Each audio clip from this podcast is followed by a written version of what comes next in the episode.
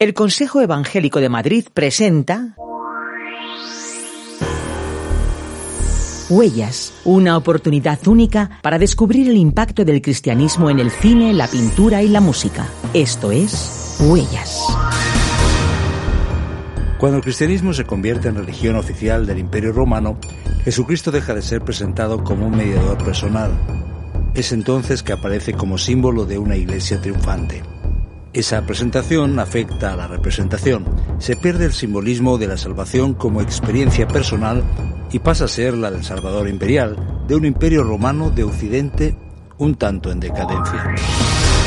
Estamos con el pintor Miguel Ángel Ollarvide. Gracias Miguel Ángel por estar con nosotros. ¿Qué tal? Tras acercarnos al arte de los primeros cristianos y explorar el lenguaje pictórico de los primeros siglos, avanzamos en la historia y nos preguntamos ¿Cuáles son las características en las obras de los siglos IV y V que evidencian ese cambio de, podríamos decir, paradigma de la vivencia cristiana? Es cierto que cuando estuvimos la última vez tratando este asunto, los, eh, las representaciones de las que hablábamos, el, aspecto artístico de los primeros cristianos se movía en el ámbito de, de lo privado, de las catacumbas, de las casas particulares, que eran los lugares de reunión. Eh, en el siglo IV se produce varios acontecimientos trascendentales para la historia del cristianismo. La primera fue pues el reconocimiento del cristianismo como una, eh, una religión eh, aceptable para el imperio romano y tratar eh, tratando a los creyentes como cualquier ciudadano. Eso fue un avance tremendo, eso por parte de Constantino con el edicto de Milán. Después, a finales del siglo IV, pues el edicto de Tesalónica da carta de oficialidad al cristianismo. Es decir, a lo largo de este siglo IV se producen esos dos acontecimientos trascendentales para el desarrollo y la evolución de la, de la Iglesia cristiana. El hecho de que el cristianismo se haga, eh, se constituya como religión oficial del Estado, del Imperio Romano, pues eh, lógicamente trasciende en el mundo también de la representación y de la imagen externa que, que da la, la Iglesia ya no se reúnen en, eh, simplemente en las casas, en las catacumbas se dejan de utilizar como lugares de reunión, se, se limitan simplemente y se quedan como lugares de peregrinación o lugares de, de recuerdo emblemáticos y entonces se empiezan a construir realmente los primeros templos. Esos templos hay que ornamentarlos, hay que eh, decorarlos, y además dándoles una importancia como es la de ser una iglesia oficial. En ese momento, pues, mm, si al principio los artistas eh, que se dedicaban a decorar eran eh, los propios creyentes que tenían esas habilidades, mm, llega incluso a, contratarse a grandes artistas no creyentes para eh, incluirse en este programa decorativo. Así que efectivamente el hecho de ser, de oficializarse eh, la Iglesia cristiana, pues eh, se ve evidentemente en sus representaciones que hay un, un, aumento, una eh, exaltación de su propia institución a través de las representaciones artísticas mucho más solemnes, mucho más eh, abiertas. Las imágenes que se producen son de dimensiones muchísimo mayores que los pequeños dibujos que se hacían en las catacumbas y eso, pues claro, cambia completamente el programa decorativo, el programa artístico del, cristianismo en los primeros tiempos. Por tanto, hay un cambio notorio, radical. Mm, radical, radical. Eh, si antes, como digo, son ilustraciones que salen del, del alma del creyente como una expresión personal para transmitir un testimonio eh, fundamentalmente centrándose en los mensajes de salvación, el mensaje de resurrección que ya comentamos la, última ocasión, eh, diseñando símbolos, simbología que recuerde a los eh, elementos fundamentales de, la fe.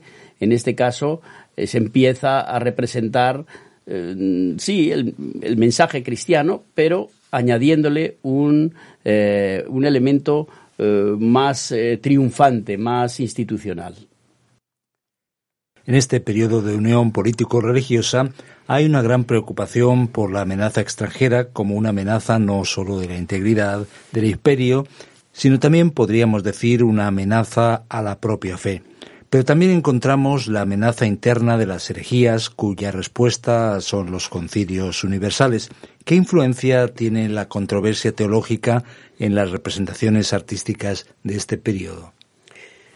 Pues bastante importante. Eh, los eh, líderes de las iglesias, de las distintas comunidades, tienen un especial celo por preservar la palabra y preservar eh, los principios y los fundamentos de la fe cristiana.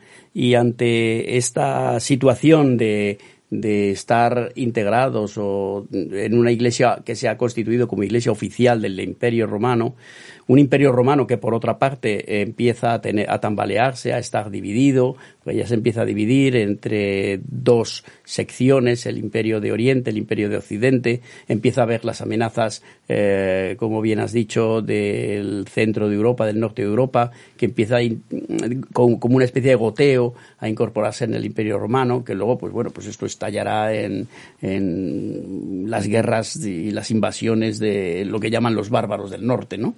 Eh, pues eh, efectivamente los, los líderes, los padres de la Iglesia, los que tratan de preservar la pureza de la fe, pues eh, advierten de, de, una serie de, de, problemas, de herejías que son susceptibles de ir produciéndose. Al, al, abrirse, al abrirse la institución, al de alguna forma contaminarse, podemos decir, entre comillas, con las corrientes ideológicas del, del mundo y del imperio romano, pues empiezan a producir una eh, serie de herejías y una serie de mm, corrientes de pensamiento que pueden trastornar el mensaje inicial. Por ejemplo, eh, se aprueba en un concilio algo que es eh, verdaderamente sorprendente, que es la confirmación de María como Madre de Dios. Esto se produce también en el siglo, en el siglo IV, finales del siglo IV, principios del siglo V. Pues esto, claro, a la hora de representar las imágenes, si ya se entiende que ese, mm, esa doctrina es aceptada, pues ya la representación de María como Madre de Dios toma una exaltación eh, bastante importante en algunas de las primeras representaciones. Entonces, para, para evitar estos peligros, se llega en el siglo V a una, a una decisión por parte de los líderes de la Iglesia en, en cuanto a programa decorativo y se decide que en las iglesias, en los templos, no se puede hacer otra representación que no sea motivos del Antiguo Testamento, motivos del Nuevo Testamento, que sean realmente justificados por la palabra, y eh, decorar los muros de la nave principal con este tipo de escenas y preservar el ábside, que es el lugar principal donde se sitúa el predicador y donde se hace el oficio, y ahí simplemente se, se advierte que solo se puede representar la cruz vacía como símbolo de la resurrección. Y eso en el siglo V. Y eliminar cualquier otro tipo de representación de imagen que no esté realmente justificada por la palabra. Porque se estaba desviando con algunas de estas eh, herejías que estábamos hablando. ¿Hay alguna diferencia entre el arte en Oriente respecto a Occidente? Pues sí, eh, realmente es muy evidente. en Oriente hay una aparte de los estilos, que luego podemos hablar del lenguaje y de las técnicas y, el estilo estético que se, que se mantiene, en Oriente hay una eh, tendencia a la representación anicónica, es decir, a un tipo de decoración muy austera al principio, sobre todo en el siglo V, siglo VI, y encontramos iglesias en Constantinopla, en algunas en Siria, que no tienen prácticamente ningún elemento decorativo. Hay como una ausencia, salvo la cruz. Recordamos cuando hablábamos de los eh, primeros cristianos, la cruz no se utilizaba, porque era un elemento que identificaba y podría correr peligro de persecución. A partir del reconocimiento de la Iglesia como religión oficial ya no había problema en representar la cruz, pero siempre se representaba vacía, porque de esa manera era un símbolo de la resurrección. Bueno, pues ese símbolo de la cruz se encuentra con mucha frecuencia en, las, en los templos más antiguos de Oriente. Sin embargo, en Occidente, especialmente en Rávena eh, y en Roma, eh, la decoración es mucho más generosa, mucho más eh, rica. Eh, incluso se abandona elementos como es la pintura al fresco para empezar a utilizar el oro, los mosaicos que dan una riqueza de colorido mucho más deslumbrante. O sea, se ve una diferencia bastante clara en esos primeros tiempos. El reconocimiento público del cristianismo a nivel gubernamental condujo a los cristianos a reunirse libremente más allá de las catacumbas y casas particulares, dando lugar lo hemos mencionado, a la edificación de templos, edificios que pasan a acoger también obras de arte relacionadas con la fe. ¿Cómo es la decoración, Miguel Ángel, que podemos encontrar en las construcciones religiosas de la época?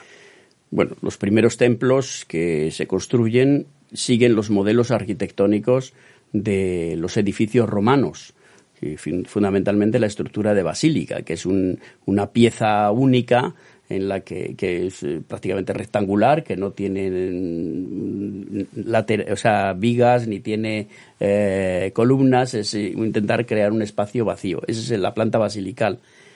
Poco a poco ese, ese espacio, que es el que se utiliza para los primeros los primeros templos, se le añade pues el triforio, que sería como una especie de galería elevada, para bueno pues admitir probablemente más eh, miembros o más gente que se congregue y después pues se va introduciendo el elemento de la nave cruzada del, crucero pero el, la estructura básica es utilizar la arquitectura que había en Roma, que era la, la, planta basilical. Eso se utilizaba fundamentalmente en casas, no, es que eso fueran eh, una, un remedio de lo que eran los templos romanos. La basílica era la estructura eh, de construcción de las casas. Y ese fue el primer tipo de diseño. Luego se empezó a destacar un, lugar de, ese, de, esa basílica que era el ábside, que era donde se situaba pues todo el, los, los, que oficiaban, los que hacían la liturgia, y ahí sí se, eh, se empezó a poner el elemento de la cruz que, que te he comentado anteriormente el resto del edificio aparecía bastante vacío, no, no, tenía ornamentación en un principio. Poco a poco se fue introduciendo estos elementos que te digo más ricos en, en Occidente, como es el mosaico, la decoración, eh, incluso con elementos eh, vegetales, y em, en Oriente pues eh, tardó un poquito más en, producirse esa, esa explosión de, decorativa. Muchas gracias Miguel Ángel por compartir todo este conocimiento y nos vemos en otra ocasión. Estupendo, muchas gracias. Has escuchado Huellas, un programa producido por Radio Encuentro en colaboración con el Consejo Evangélico de Madrid. Huellas es un programa basado en la obra Huellas del Cristianismo en el Arte. Si quieres adquirirla, puedes contactar con nosotros a info@radioencuentro.net o bien llamando al 601 20 32 65.